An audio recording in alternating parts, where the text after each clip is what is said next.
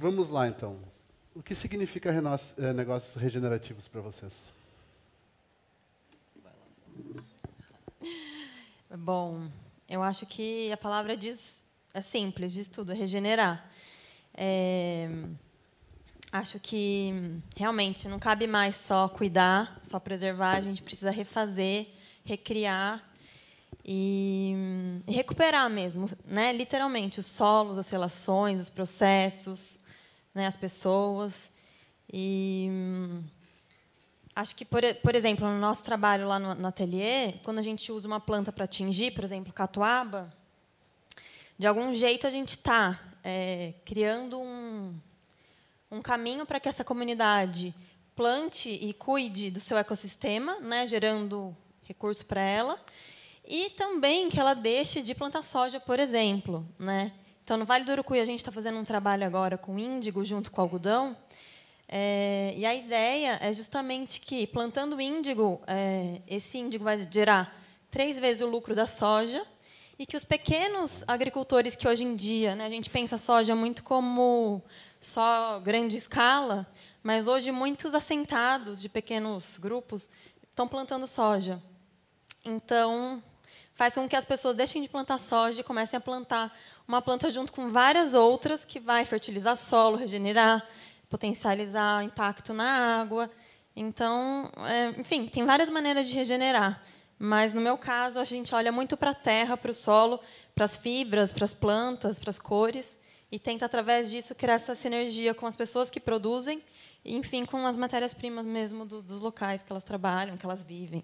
Olhando para toda a cadeia, né? Exatamente. Daria um. Que é negócio regenerativo para você? É bom que a Flávia deu tempo para pensar um pouco. Mas é, eu, eu gosto de pensar é, nessa, nessa discussão com, com duas, duas linhas acho, mais importantes. A primeira é a regeneração do próprio modelo de negócio. Né? O, o- modelo de negócio, ele, ele, como a Flávia descreveu aqui do ponto de vista ou do negócio dela, é, leva em conta em todos os seus processos de forma genuína é, o assunto regeneração. Como o Rodrigo disse, já não, não estamos mais na fase da sustentabilidade, mas todos os processos produtivos levam em conta a regeneração. E aí, obviamente, com muita maturidade para saber que a gente vai conseguir, em alguns dos processos, a gente vai conseguir é, obter sucesso com a regeneração.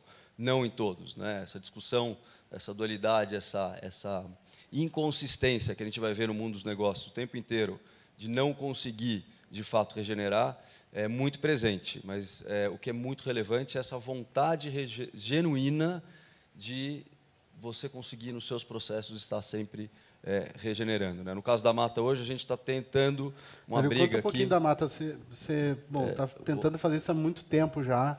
Né? Criou a mata há quase 10 anos. 10 anos. Vou, Conta um vou pouco contar. da história, o Só desafio. contar essas duas o que frentes. que eu conto. É, nesse caso, no caso da mata, a gente que está aqui no, nesse lugar lindo do Nibis, mas é, a briga é, contemporânea da mata é a gente conseguir substituir o concreto por madeira nas na construção civil. Então a gente vem construindo com concreto no Brasil nos últimos trocentos anos e o concreto vem de uma de uma matéria-prima que é uma matéria-prima não renovável. A construção em madeira é uma, uma, uma- é uma matéria-prima renovável. Então você planta né, um, um- num, num pasto ou num, num- num lugar que já estava degradado, planta um pinus ou um eucalipto, transforma isso numa matéria-prima, se absorve carbono nesse processo no campo e fixa o carbono na cidade, na- nas construções. Então, tem um pouco do, do processo construtivo, né? mas o segundo que a gente pode falar depois, o meu segundo pilar é, do- da regeneração, é, é, talvez seja mais importante, que é o do ponto de vista humano. Né? É, a, a- a sustentabilidade está muito voltada é, para a dimensão humana. A gente fala muito das empresas, dos outros, das- do mundo, mas a empresa que proporciona a transformação do indivíduo, para que o indivíduo po- possa ser um indivíduo regenerativo, essa é uma empresa que está contribuindo com esse novo papel de regeneração. E isso a gente vê muito pouco. Né? Eh, essa dimensão das pessoas, do indivíduo, a importância de que, eh, além do processo, a empresa é feita de pessoas e, e eu gosto muito da frase de que você quer, você quer mudar o mundo, começa mudando a ti mesmo. Né? E, e acho que esse é um, é um grande passo que ainda está no, no, no comecinho. Quer que eu fale da Mata? Bom, a Fala, Mata, fala, rapidamente, é, é uma empresa é, que pretende é, trazer para o mercado uma madeira que a gente sabe de onde vem. Né? Poucos de nós, assim, nessa dimensão humana, nessa dimensão do indivíduo, pergunta de onde vem a madeira que a gente está consumindo. E a gente é, criou uma empresa é, há 10 anos para dar essa alternativa ao consumidor é, contemporâneo, que é um consumidor que está preocupado com o assunto de rastreabilidade é, e de onde vêm as coisas que, que, que, que eles estão consumindo e dar alternativa de uma madeira que a gente sabe de onde vem para esse consumidor. Plantada lá na Amazônia, enfim, plantada, plantada não, tá lá, fazendo no Pará, no, no, no, Mato Grosso do Sul, no Paraná, né, em Rondônia. Depois fala é, um pouquinho dos desafios de fazer isso lá na Amazônia. Flávia, você foi para a China certa vez e mudou a sua vida. Conta um pouquinho. é, acho que eu voltei para minha essência, na verdade, depois dessa viagem. Mas o que, eu, o que eu vivi na China, eu podia ter vivido aqui no Brasil também. Né? Acho que trabalho escravo a gente tem no mundo todo, está muito conectado com as desigualdades sociais. E na moda, é, todo mundo sabe hoje que, enfim, é uma das grandes indústrias, né, de, enfim, de impactos negativos, né, tanto do ponto de vista ambiental quanto social. Então, além da informalidade, da precarização do trabalho, a gente também tem processos, principalmente com esse avanço do, do fast fashion, a gente tem processos extremamente uh, prejudiciais, né, uhum. do ponto de vista ambiental. É, e, e nessa época, sei lá, 2005, é, o mundo todo já estava produzindo na, na, China e o Brasil foi voltando também por questões cambiais na época. E eu fui, eu era estilista, mas me mandaram para lá. E eu fiquei 40 dias na China e na Índia, visitando muitas fábricas. E eu fiquei muito chocada mesmo, realmente. É, para quem nunca viu aquele filme The True Cost, vale a pena. E, eu vi com meus próprios olhos todas aquelas cenas. E aí eu Como voltei. É a me senti, nossa, um, um pinguinho d'água, assim, sabe? Muito pequena. Porque é tudo muito grande, é muito. Eu entendi a força da indústria, assim, entendi mesmo. E. Mas eu voltei, né, nessa viagem foi muito incrível, porque eu conheci na Índia, eu vi muito trabalho escravo lá também, muita precarização, mas eu conheci um grupo de mulheres que faziam tingimento natural, com plantas.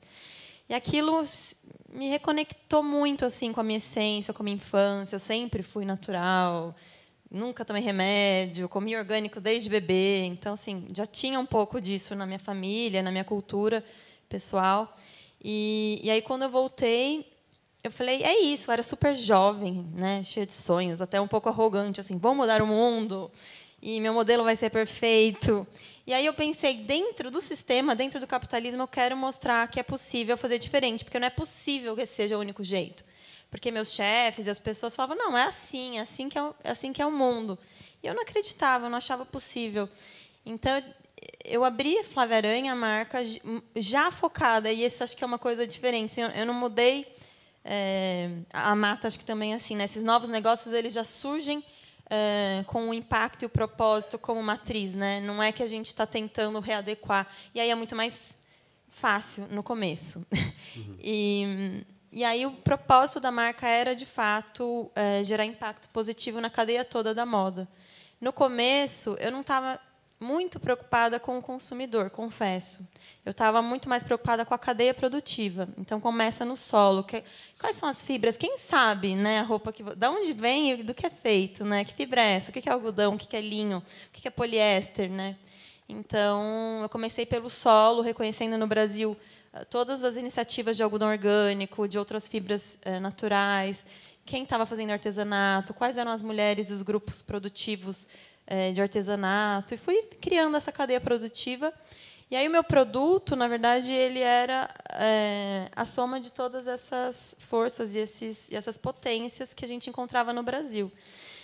E aí o próprio negócio foi é, se construindo de uma maneira muito orgânica, mas sempre a premissa era gerar impacto na cadeia, falar, né, falar sobre isso no começo, porque ninguém falava sobre isso. E, e, e, aí, depois o consumidor veio muito forte também, porque eu entendi que sem ele não existe mudança.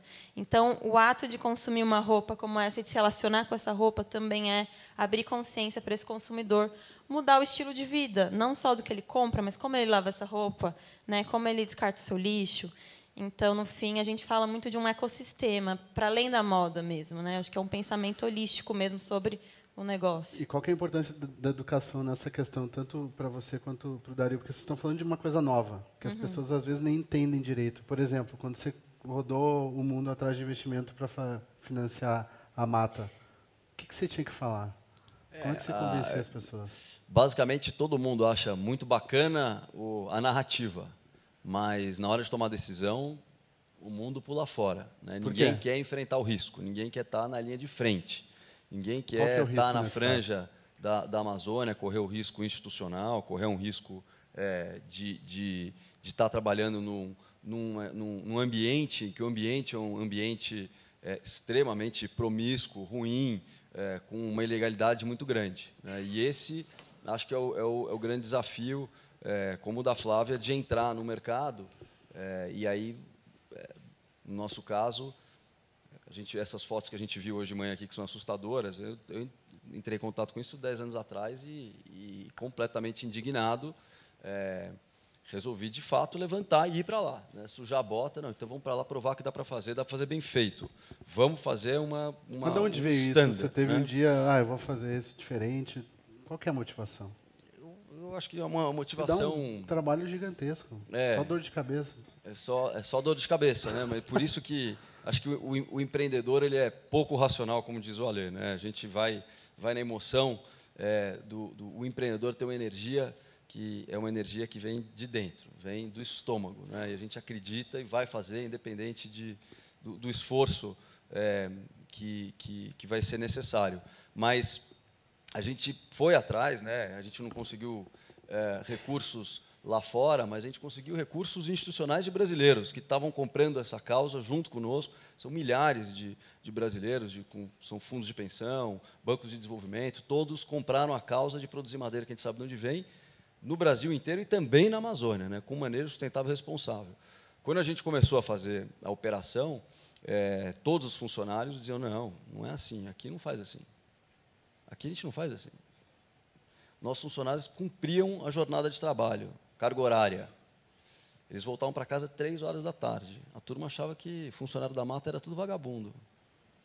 Que volta para casa. Pouco. Tem que cumprir a, cumprir a regra no Brasil já é uma, é uma loucura, né? já, é, já é uma gincana. Você conseguir cumprir a regra. Mas a gente foi além. A gente resolveu certificar a certificação FSC, que é o maior esquema eh, de florestas do mundo.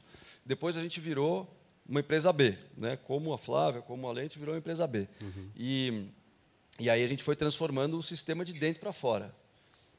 Agora, é, mudar o sistema de dentro para fora tem o seu custo. né? Nesse ano, a mata está sendo processada por desmatamento ilegal na Amazônia. Por desmatamento ilegal na Amazônia, com uma operação que envolveu 60 empresas e a mata entrou junto. Como é que a gente se diferencia? Quer dizer, como é que em- empresários do bem, com as suas certificações, né, que são dadas por uma terceira parte, não pela operação, que se expõe desse jeito, é, consegue se diferenciar do empresário tradicional, do empresário comum, daquele que está lá há 50 anos e, e, como diz o Gustavo, só quer ser feliz. né? Não tem nada de errado, ele só quer ser feliz. Mas ele não aprendeu a fazer certo. né? Mas é o momento em que é, esse, esse grupo de pessoas, esse grupo de empresários, esse grupo de, de, de empreendedores se junta para dizer, não, nós somos diferentes e a gente vai se diferenciar. E vamos continuar caminhando para frente, não para trás. né?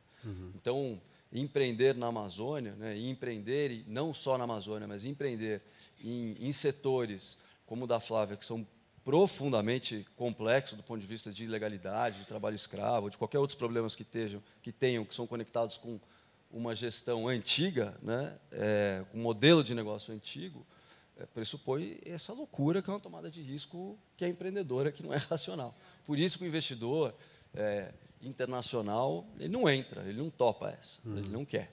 E aí a gente perde muito com isso. né? Uma, uma amiga minha que trabalha no setor de moda numa empresa grande disse que o comprador foi na, na, na Índia comprar e foi super bem recebido, tudo bonito. Chegou no lugar, a fábrica era maravilhosa, a bermuda custava 3 dólares e eles iam vender por 70 depois. E aí tem essa coisa do. A, a gente vê, passa na Paulista, qualquer lugar, um monte de gente, um monte de sacola dessas roupas de marca, roupas descartáveis tudo mais. você sabendo o tamanho do problema e vendo isso acontecer, como que a gente conversa com as pessoas? Como que a gente fala da importância de perguntar de onde vem essa roupa? Ou mesmo saber que a roupa barata, alguém paga o preço. É, eu acho que a experiência é muito, muito importante. Assim, é, a gente tenta, ao longo desses anos, se aproximar cada vez mais do consumidor e do, e do próprio é, ecossistema. Acho que na moda a gente também tem muitos desafios, como o Dario falou. Por exemplo, você tem uma relação super afetiva com grupos de costureiras que você conhece, toma café, vai na casa. E, e já aconteceu comigo de eu chegar lá uma vez e tá a filha de, sei lá, 16 anos ajudando. E você não vai chegar com dois pés na frente e falar, ah, não pode, seu trabalho. Né? Como é que você usa mesmo a pedagogia, enfim, a educação e a empatia, né? Para transformar, né? Para trazer essa consciência do que pode, do que não pode, do que é legal, do que não é legal. E, trazer essa consciência do todo em todos os elos, porque são muitos, né? São muitos elos na cadeia produtiva. Desde o agricultor até quem co compra essa roupa, a gente está falando de muita gente e muitos processos diferentes. Então, acho que a educação, a empatia, a comunicação é fundamental e ela é, e ela é super difícil, porque para cada para cada grupo, para cada elo, você vai usar uma linguagem diferente, né, para chegar no mesmo lugar. Então, lá no ateliê mesmo, assim, o desafio do grupo de entender o porquê que a gente come orgânico todo dia, é diário. Faz seis anos que a gente tem uma cozinheira e come todo mundo na mesma mesa, comida local. Então, a gente estava na Vila Madalena, comprava no Instituto Chão. Agora, a gente está na Turiaçu, em Perdizes, a gente compra na feira do Parque da Água Branca. Mas, às vezes, você vira para o lado, estamos lá no, na fruta bonita, grande, sedutora. então, é um trabalho diário. E eu acho que o que mais gera impacto é quando a gente consegue aproximar, seja consumidor, seja é, cadeia produtiva, da experiência. Então, é, assim como eu me toquei pela experiência, então eu tive que ir para a China para enxergar o sofrimento humano e, e, e ambiental para dizer não posso estar junto disso. Estou né? ganhando bônus, sou super jovem, estou promovendo. Né? Já, já tenho um cargo bom e o que, que eu estou fazendo com essa minha energia, onde eu estou colocando ela. Então, assim como isso me transformou, eu vejo que isso transforma muitas clientes. Na hora que elas chegam na loja, por exemplo, a gente tem é, uma etiqueta que tem um QR Code. Então, a pessoa pode ver um vídeo de como essa peça foi feita. Então, de algum, de algum jeito, trazer esse primeiro elo do, do afeto, né, de, da pessoa falar, putz, quem será que fez minha roupa, né? Quantas mãos, quantas pessoas, quantos corações estão envolvidos nisso, né? Então, de algum jeito, se colocar nesses lugares todos abre uma consciência. E quanto mais a gente sabe, a gente não volta para trás, né? A partir do momento que você sabe uma coisa, você não consegue simplesmente fechar o olho e, e aquilo vai te, te estimulando. E aí isso, né? Então a gente vende, por exemplo, um sabão biodegradável, porque a gente diz, tá, está comprando uma roupa com plantas mas como é que você vai lavar a sua roupa? Como é que você vai descartar a sua água? E aí isso vai, isso é sistêmico, né? E um conta para o outro e, e é, a gente tenta, por exemplo, a gente faz workshops, então acho que isso também é muito importante pensar esse crescimento, né? Porque é um desafio. Eu, por exemplo, comecei sem olhar para lucro. Lucro para mim não era relevante. Eu queria mudar o mundo. Só que a conta vem, você tem que pagar a conta e você tem que ter lucro. E chega uma hora que você quer gerar mais impacto, então você tem que crescer. Né? E eu, e eu tive essa decisão alguns anos atrás, porque eu estava super confortável na minha bolha, no meu ateliê lindo, tudo funcionava, era super feliz, eu tinha tempo para minha vida, para minha família, consegui fechar um modelinho lindo. Mas aí eu falei, e aí, como vai ser? É, vendo roupa para pessoas classe A, não consigo fazer uma roupa para minha própria costureira comprar. E, e, qual é o impacto disso no mundo? Né? Então, acho que também entrar no sistema B me fez romper um pouco essa bolha. Comecei a dialogar com o mercado, entender que a gente precisava entrar em outros espaços. assim. E, e aí fui entendendo que precisávamos crescer, sim, mas não necessariamente fazendo mais roupa, mais lojas, mais números. Talvez a gente tivesse que crescer numa visão mais holística do próprio modelo de negócio. Então, a gente começou, por exemplo, a vender conhecimento. Tudo que a gente aprendeu nesses anos, a gente faz workshop, consultoria. E aí, o que acontece? Os impactos desses novos braços do negócio geram impactos globais no nosso negócio. Então, a nossa cliente, ela resolve fazer um workshop de tingimento natural. E aí ela entende que demoram oito horas para fazer aquele processo mínimo. Então, ela vai dar outro valor para aquela roupa. Né? Ela vai pensar antes de comprar, ela vai pensar antes de descartar, antes de não cuidar dessa roupa. E então eu, eu acredito mesmo que a experiência e o afeto são as maiores é, armas para a gente poder comunicar e transformar toda, toda a comunidade que está envolvendo o nosso negócio. Dario, você tem, obrigado, Flávio. Você tem uma, um envolvimento grande com o mercado financeiro, você conhece muito bem como é que funciona. É, fala um pouquinho da visão de como é que a gente consegue transformar as coisas usando o poder das empresas e qual que é o papel que as empresas têm nessa transformação com base nessas conversas que a gente vem é, tendo. É, acho que é muito simples. A linha divisória do, do mercado financeiro é oportunidade. E o que está para a esquerda negativo, que não é oportunidade, está dentro do mundo institucional, fundacional é, e, de, de, de, de ONGs, é, que tem um mundo extremamente importante, complexo e, e uma série de atividades que precisam ser tocadas a fundo perdido. O mercado financeiro ele, ele parte da, daquilo que é oportunidade. E, e o que a gente está vivendo, essa, essa geração, né, escutando a Flávia falar que esse esforço todo, é, é, é um esforço de um empreendedor é, que está tentando fazer com que o seu modelo de negócio atenda a uma demanda de um consumidor. Consumidor que está pronto para consumir Flávia Aranha, que está pronto para consumir Manterra tem um consumidor que está pronto. Os milênios estão aí, daqui a 2020, 2020 eles vão ser os maiores consumidores do mundo e eles vêm com um chip diferente do nosso. Esse, essa turma está com um chip diferente do nosso. A gente, esse, esse esforço que a gente está aqui falando de convencimento é para a nossa geração.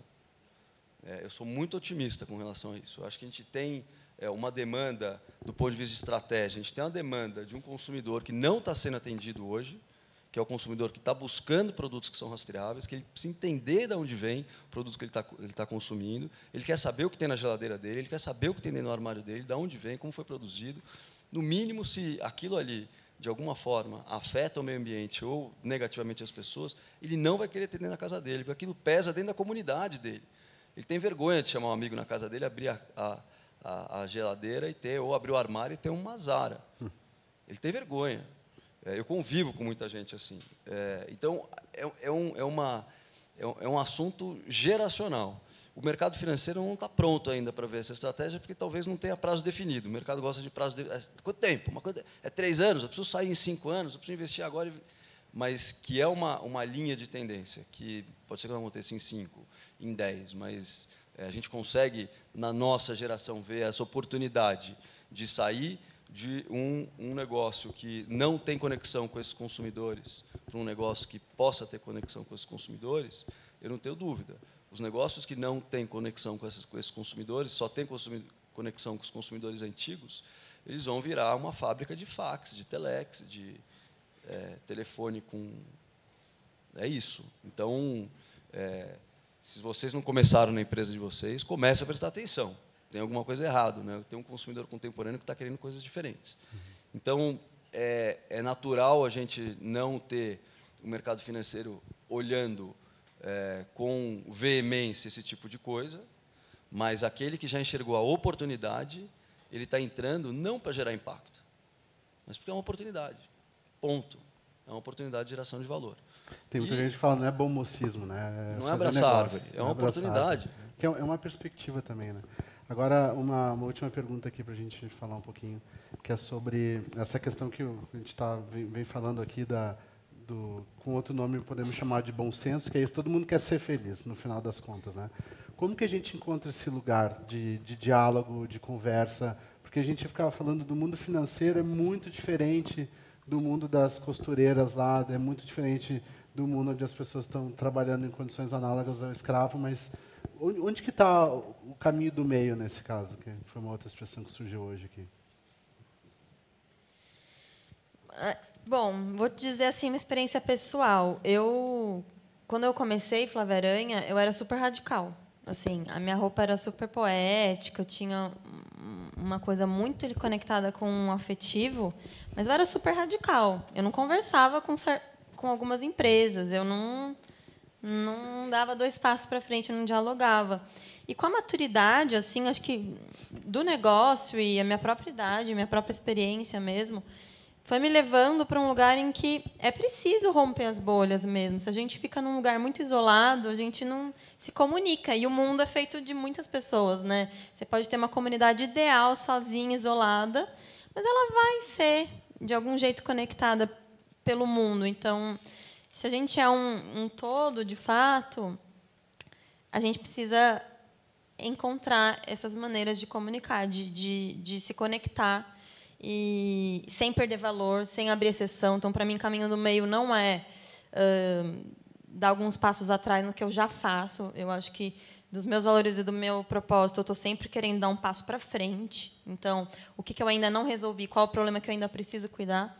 Mas na comunicação, na interação, no dar a mão e falar, então vamos junto, vamos fazer uma parceria, uma colaboração, eu acho que isso é muito positivo, porque de algum jeito você está gerando impacto em outros negócios, em outros sistemas, em outras comunidades e está plantando sementes para uma transformação. Então, é muito importante, eu acho, que poder dialogar com, com o maior número possível de camadas assim, né, de, da sociedade. O, o bom senso não é pop, né? Nós estamos num, nós estamos num momento extremamente complexo da, da sociedade, não é só na brasileira, mas no mundo inteiro, onde o bom senso não é pop. O caminho do meio não é pop. Como é que a gente se faz ouvir num mundo em que todo mundo só grita? Né? E a radicalização passou a ser a verdade, é, a, a, o nosso dia a dia. E se você não tem um ponto radical, você se esconde. É, o bom senso está dentro do armário, está dentro de casa. As pessoas que têm o caminho do meio estão dentro de casa, não estão falando. Só quem fala é quem é radical. Se eu sou a favor da reforma da, da Previdência, eu sou é, bolsonarista. Se eu sou contra é, a lei do armamento, é, eu sou a favor do Lula livre. Quer dizer, não, não tem nenhum, não existe bom senso na discussão hoje nas redes sociais, não existe bom senso nas notícias que a gente lê, do que as pessoas, as lideranças estão falando. Né? E, e, é muito triste, porque a gente viu hoje, e hoje foi um exemplo disso, de que o futuro está no caminho do meio. Então, quando é que esse futuro vai chegar? Como é que a gente vai acelerar esse processo de transformação positiva que está no caminho do meio, se a gente ainda está é, na polarização? Né? Isso é, deixa a gente desanimado, porque, pô, queria começar essa transformação logo. Né? E, e se a gente ainda está vivendo esse mundo, nós não estamos na transformação. Então, o, o, é, esse tipo de pessoas aqui reunidas, né, pessoas humanas de negócio, o Sistema B, como que reúne todos os, os empresários, é, ou deveria reunir todos os empresários que estão pensando no caminho do meio, é, são iniciativas que iluminam o lado positivo do indivíduo ilumina essa racionalidade, ilumina o caminho do meio, ilumina o bom senso, ilumina é, a natureza da maioria do, de todos os indivíduos. Então, é, é claro que é, é, isso que a gente tem que colocar para fora, a gente tem que continuar iluminando o bom senso, a gente tem que continuar dizendo, não, sai do armário, sai para fora, sai nas redes sociais, você pode falar que você tem o bom senso, você pode falar que você concorda com A e concorda com B, não é ou, é e. E, e eu acho que esse papel aqui do, do, do, dos empresários é, que estão se comportando, estão fazendo dessa forma, extrapola o próprio dia a dia é, do, do teu negócio e ele tem uma, hoje principalmente, tem uma, uma necessidade, uma, é, é um, é quase que uma virulência. Assim, é um, é, a gente precisa é, não gritar e não, não, não, não também é, extremar, mas é, nós temos que sair para a rua e dizer que a gente pode sim ter o caminho do meio. Contamos com vocês para continuar trilhando o caminho do meio.